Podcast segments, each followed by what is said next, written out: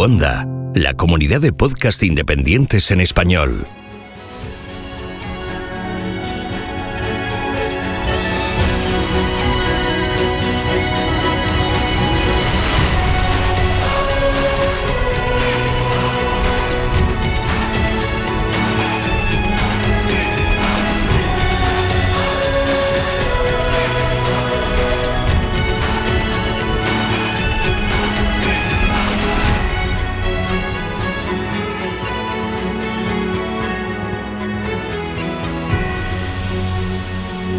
Bienvenido a GeoCastaway.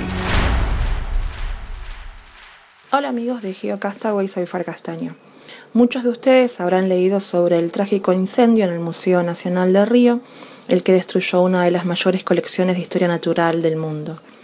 La pérdida, por supuesto, no solo es para Brasil, y lamentablemente es consecuencia de las nuevas políticas de ajuste que se están dando en la región y que en Argentina ha degradado el Ministerio de Ciencia a una secretaría con un presupuesto muy ajustado. Justo días antes de este incendio en Brasil, del Curigrillo publicaron un estudio sobre los tiranosauroides del hemisferio sur, el cual incluía a Santanoraptor y cuyo holotipo estaba alojado en el Museo Nacional de Río. Santanoraptor, o rapaz de la formación Santana, es un género representado por una única especie de dinosaurio vivió a mediados del período Cretácico, hace aproximadamente unos 108 millones de años. Este animal era un pequeño carnívoro de aproximadamente un metro veinticinco de longitud y se presume que era similar a Dillon y Wallon. En 2014 Holtz clasificó a Santanoraptor como el primer tiranosauroide conocido de Gondwana. El recientemente eh, propuesto Pantiranosauria es el clado más inclusivo que contiene a Tyrannosaurus rex y Dillon paradoxus, pero no a Proceratosaurus bradley y se distribuyeron en toda Europa, Sudamérica, Australia, con el género Timimus y Asia. Este clado plantea la hipótesis de que estos linajes basales se habrían establecido en el Jurásico superior previo a la separación de Gondwana y la Eurasia. Tyrannosauroidea es un grupo relativamente derivado de dinosaurios terópodos más estrechamente relacionados con las aves que con otros grandes terópodos como por ejemplo el espinosaurio. Este clado se originó en el Jurásico Medio hace aproximadamente unos 165 millones de años y durante la mayor parte de su historia evolutiva eran en su mayoría animales de cuerpo pequeño que solo alcanzaron tamaños gigantescos durante los últimos 20 millones de años del Cretácico. Como dije antes, hasta hace muy poco se creía que estaban limitados a Asia y América del Norte, pero estos últimos descubrimientos sugieren una distribución más cosmopolita durante la evolución temprana del grupo. Todos estos animales eran depredadores bípedos caracterizados por estos dientes premaxilares con una sección transversal en forma de D y tenían a su vez em, el, dominio de lo que sería la fauna de dinosaurios del oeste americano, poco después del emplazamiento del mar interior que dividió América del Norte en Apalacha y Laramide hace aproximadamente unos 99 millones de años. Dinamoraptor dynastes, el taxón más recientemente descrito, proporciona datos adicionales sobre la morfología y diversidad de los primeros tiranosaurios en la Aramidia. Este nuevo espécimen vivió durante el Cretácico tardío, hace aproximadamente unos 78 millones de años. El nombre deriva de la palabra griega dinamis, que significa poder, y la palabra latina terror. El nombre específico también es una palabra latina que puede traducirse como gobernante.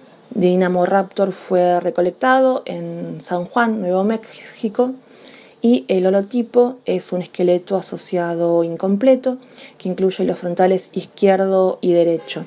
Estos están incompletos, pero las dimensiones del frontal derecho son similares a un espécimen subadulto de Tyrannosaurus rex. Eh, esto sugeriría, además de la reconstrucción del techo craneal de Raptor, que este sería un individuo subadulto o adulto. Bien amigos, espero que hayan disfrutado la sección. Recuerden que no hay historia más terrorífica que la del ajuste en ciencia, salud y educación. Y por supuesto, como siempre, que la fuerza los acompañe.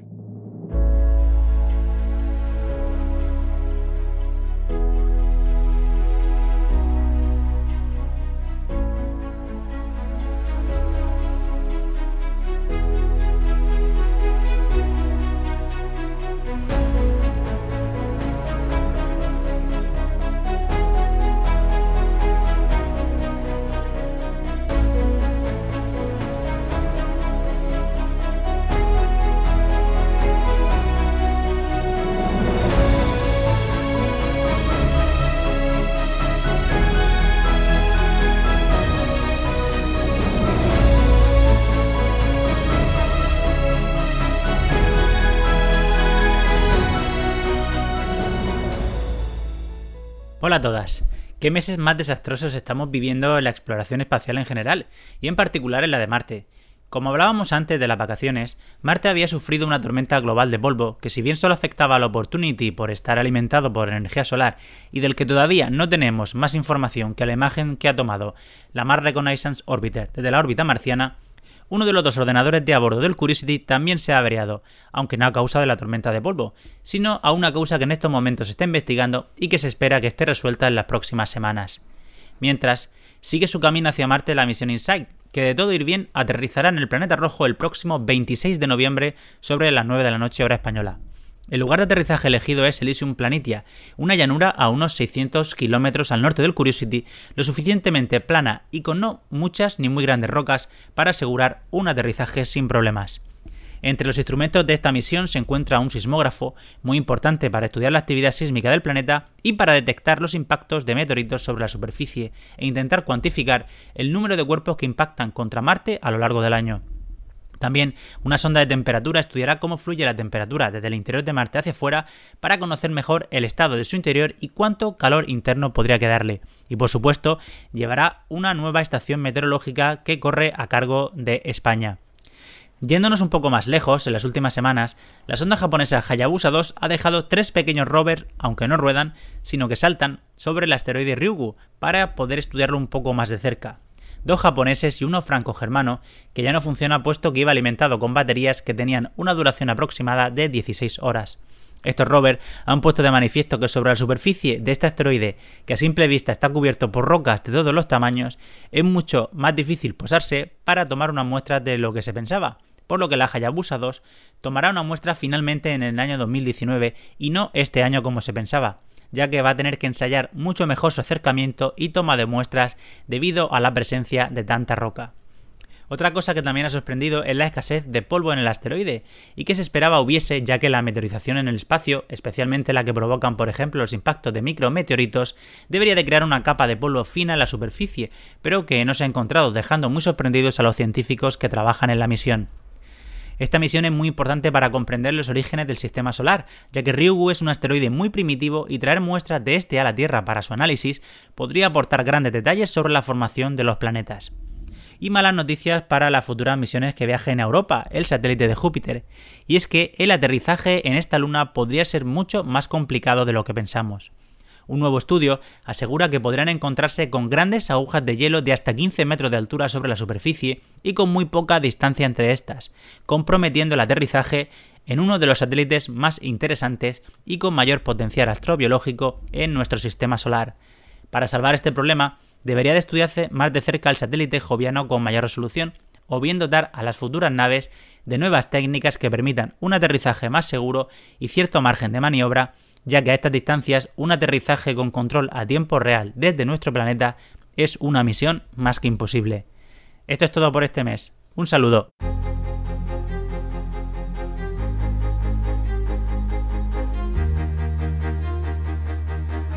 Envíanos tus comentarios, preguntas o sugerencias a geocastaway.gmail.com. Puedes escribirnos en nuestra web geocastaway.com. Búscanos en Facebook y en Twitter